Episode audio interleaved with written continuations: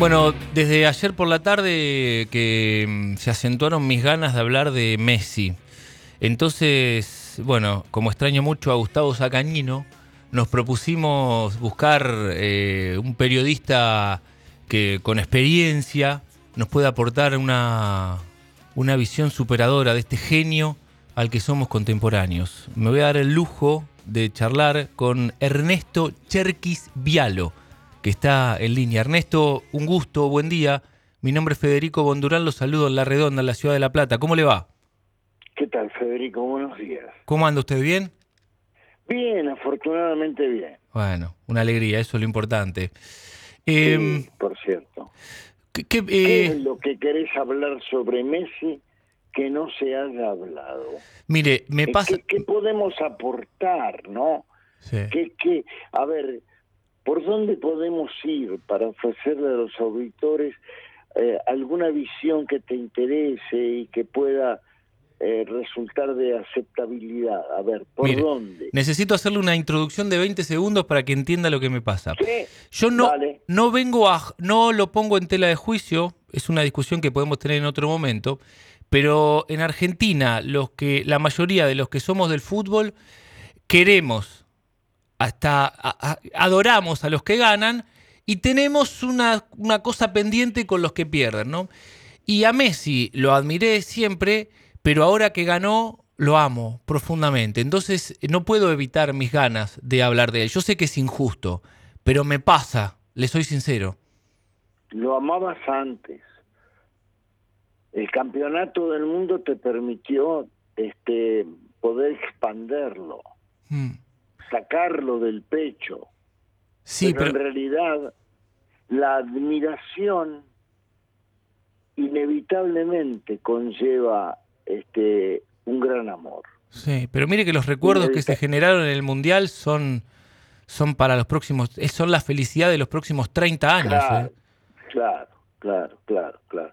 Perdón, una pregunta, acaso inadecuada en este marco.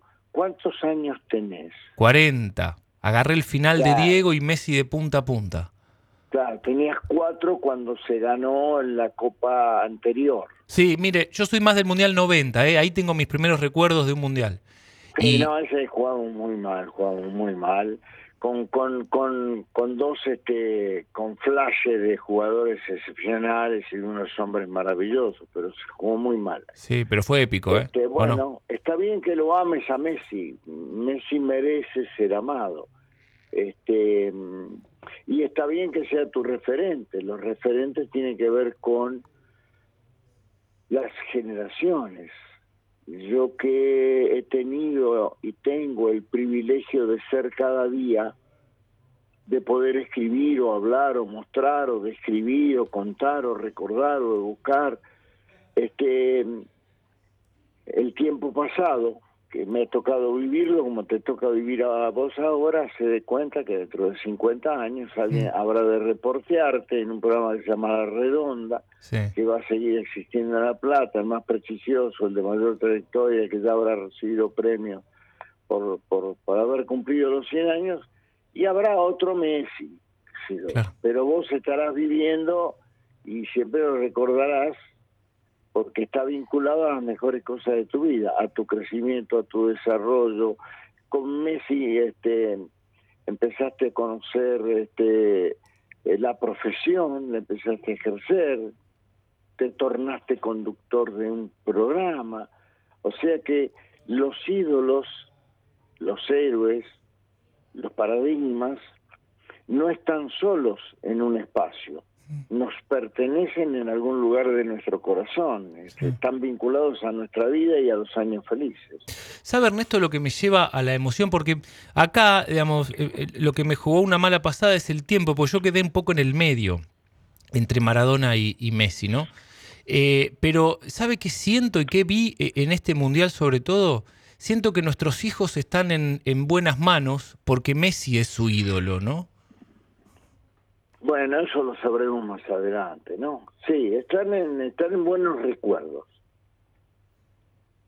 Porque es... Están en buenos recuerdos. Vos no debes olvidar, dicho esto respetuosamente, que hasta aquí había jugadores de fútbol eh, que se destacaban sobre otros jugadores, había un ranking este universal que calificaba aquellos ídolos reconocidos por el mundo entero según la época y que a partir del advenimiento de una serie de circunstancias tecnológicas, científicas, eh, comunicacionales, eh, estos muchachos dejaron de ser lo que hacen para ser multinacionales, son empresas, ¿no? Mm. Sí, que cada cosa de ellos eh, que va fuera de la cancha implica algo. y los ídolos antes eran ídolos de dentro de la cancha, ¿no? Sobre cuya vida después este, uno se enteraba a través de a través de algún testimonio y todo lo demás, ¿no? Mm. ¿Usted cree son estos son empresas, son empresas de una multiplicidad extraordinaria que además tienen unas virtudes fenomenales y que derraman magia con su fútbol. Claro, claro. ¿Usted cree que Messi, eh, al haber sido campeón del mundo, llegó a ese lugar en el que estaba Maradona? Eh, en el que estaba Maradona, ¿para quién? ¿Para qué? En, el que, en, el, en ese lugar de, mm, de recuerdo épico en el que estaba Diego para los futboleros, ¿no? Sí. ¿Sí? Sí, sí, sí, sí, sí, sí. Sí, sí, porque ya pasa a ser un referente inequívoco. Hay 21 millones 500 mil argentinos que no vieron a Maradona, entre los cuales estás vos, este, y que vieron a Messi, que se mm. permiten respetuosamente comparar las dos épocas y que no tienen mucho que envidiar a quienes siguieron lo de Maradona, porque las diferencias son caracterológicas, no son este, solamente futbolísticas. En lo futbolístico este, fueron dos monstruos, no son dos monstruos o, sigue siendo un monstruo. ¿no? Mm. Ahora que los dos son campeones del mundo, puede que una de sus grandes diferencias sea que Messi es uno y Maradona fue miles, miles de Maradonas dentro de sí mismo. No. ¿No? No, a ver, sí, entiendo lo que me querés decir, lo estoy pensando. Mm. Vos me querés decir que Maradona no fue solamente un jugador, sino que había muchos Maradonas dentro de la misma humanidad y que Messi es uno. Mm.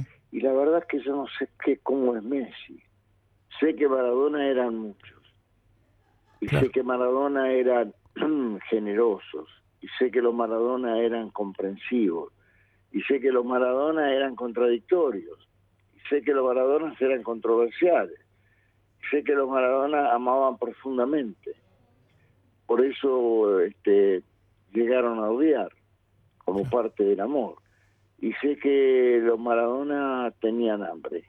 Y sé que los Maradona comprendían a los que tenían hambre y sé que Maradona tenía frío y comprendía a los que tenían frío y tenía barro y comprendía a los que se levantaban en el barro en una madrugada de lluvia. Mm. Eh, Messi afortunadamente no le tocó vivir esto de manera que la comprensión del fútbol en la cancha este vinculado a su vida son sensaciones completamente diferentes. E-, ese chispazo que fue el Mundial de Estados Unidos 94 con, con la preparación, esa preparación a los Rocky Balboa eh, y demás, y la vuelta desde, desde las cenizas para, para, transformarse otra vez en el Diego jugador de fútbol, eh, ¿fue, ¿fue lo último de él o sus etapas en Boca usted las considera también? No, no, no. La última la última carta, la última ficha, la última esperanza fue el Mundial 94 de Boca, fue un zafarracho. Claro, claro. Fue una lucha consigo mismo. Eh, no podía salir, ya en Boca ya este, la droga se había apoderado de él. Claro. Y, esa diferencia de, de, modos, de conducta, de estilo de vida que hay entre ambos, ¿a Maradona lo acerca a, nuestra, a nuestro ADN y a Messi lo hace parecer demasiado perfecto para como somos nosotros? No. ¿No? No. No. Porque tendríamos que preguntarnos cómo somos nosotros. Yo no, estoy tan seguro. En realidad, debía responderte que, mira, yo no, no, estoy seguro de eso. Eh, Maradona es una época de la cultura del país. había servicio militar, había que pedir permiso para casarse fue a ver al cura de la de la Basílica de Nuestra Señora de Buenos Aires en el Pinoza y Gaona con Claudia teniendo 18 años. Eh, jugamos en la primera de Boca y le dijo, mira, nosotros nos queremos casar, pero nuestros padres no están de acuerdo, pero queremos tener, eh, yo voy a tener una propuesta, seguramente me iré del país, pero me quiero ir eh, con esta mujer que amo y, cumpliendo con el sagrado casamiento.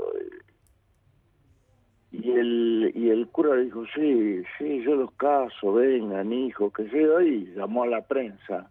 Con lo cual nunca se casó por iglesia. Mirá, mirá el país donde vivíamos.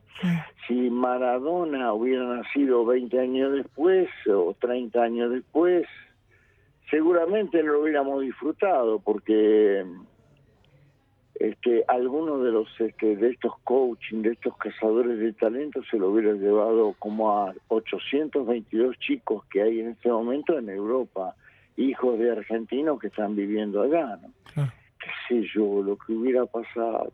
Analicemos lo que pasó pero no me hagas comparar a Diego con Messi porque este Diego tenía la imperfección terrenal este y, y, y, y, Messi tiene los actos estudiados este, es un señor eh, muy educado muy correcto este que pide disculpas por haberle dicho bobo a un rival no imagínate Maradona no pidiendo disculpas por bueno qué sé yo mm. pero sin Maradona no hubiera habido Messi ¿Cómo es eso? que hay que tener paradigmas como, como Maradona para jugar al fútbol así. Algún ah. pibe quiere ser como. Ah. Y ahora hay pibes que quieren ser como Messi. Y sin Messi no hubiera habido Julianes. Tal vez. Claro, claro. O Enzos. Qué sé yo. Ernesto. Pero ¿Cómo Ustedes saben que yo estoy en pleno laburo, chicos, ¿no? Sí, sí. Te, te, te, te, dijeron que estoy en un... Eh, que salí, salí del piso por una tanda, ¿no? Sí, sí, sí, me lo dijeron. Le pido disculpas, pero me entusiasmé. Cortito lo último. ¿Qué me dice de Scaloni, que es un fenómeno y casi inexplicable? Que es un fenómeno casi inexplicable. Es único, ¿no? Y con Messi es más fácil, ¿no? Con Messi y humildad y teniendo un buen cuerpo técnico, si, si vos lo dejas a Di María y Agüero afuera y viene Messi y te dice llamarlo a Di María y vos tenés la humildad de llamarlo y no sentirte este mm, agredido por, por la sugerencia de tu, de, tu capitán, y es más fácil. Claro. Eh, es más fácil. Eh, yo creo que han cambiado los liderazgos, ¿no? Este antes estaba el liderazgo unipersonal, casi patriarcal, en algunos casos filial. Han cambiado códigos de vida, es muy difícil que ustedes puedan entenderlo. Mm. Lardo, para hacerse cargo de la selección argentina después de la propuesta de Grondona, este, le dijo que firmaría una vez que hablara con Maradona. Viajó a Barcelona, habló con Maradona, se encontraron en el hotel Princesa Sofía, le dijo cuáles eran sus planes, sus proyectos, la designación de capitán del equipo desplazando a Pasarela y que él solamente aceptaba si Maradona se involucraba y se comprometía en, en el que los planes de trabajo iban a ser esto, los encuentros iban a ser esto, las reglas iban a ser estas, este y que el objetivo era ganar el, campeonato del mundo de 1986, para lo cual había que hacer esto, esto, esto, y entre las cosas que le recomendó, obviamente que se habló de la vida particular, se habló de la vida civil, se habló de los cuidados invisibles. Cuando Maradona le dijo que sí, este Bilardo arrancó para Buenos Aires, hace poco se cumplió el aniversario de la firma del contrato con la AFA y Maradona cumplió con todo lo que le pidió Bilardo, Bilardo cumplió con todo lo que le pidió Maradona y, el grado de involucramiento eh, y de compromiso está mostrado en el tape del partido de los partidos del Campeonato Mundial de 1986. Cuando vos tenés paradigmas de ese tipo que se involucran con tu proyecto, es más fácil. Y cuando estos paradigmas no se involucran porque no les gusta el proyecto, mejor no firmes. Mm. Si no te puede pasar lo de Rusia. Claro. Gracias Ernesto por su tiempo, es muy generoso. Un abrazo. Bueno, otro, otro día hablamos largo. Dale. ¿Cómo no? ¿Cómo no? Por supuesto, por supuesto que sí. Será un placer. Bueno, chau, chau. Un abrazo grande. Bueno, Ernesto Cherquis Vialo tenía muchas ganas de hablar de Messi.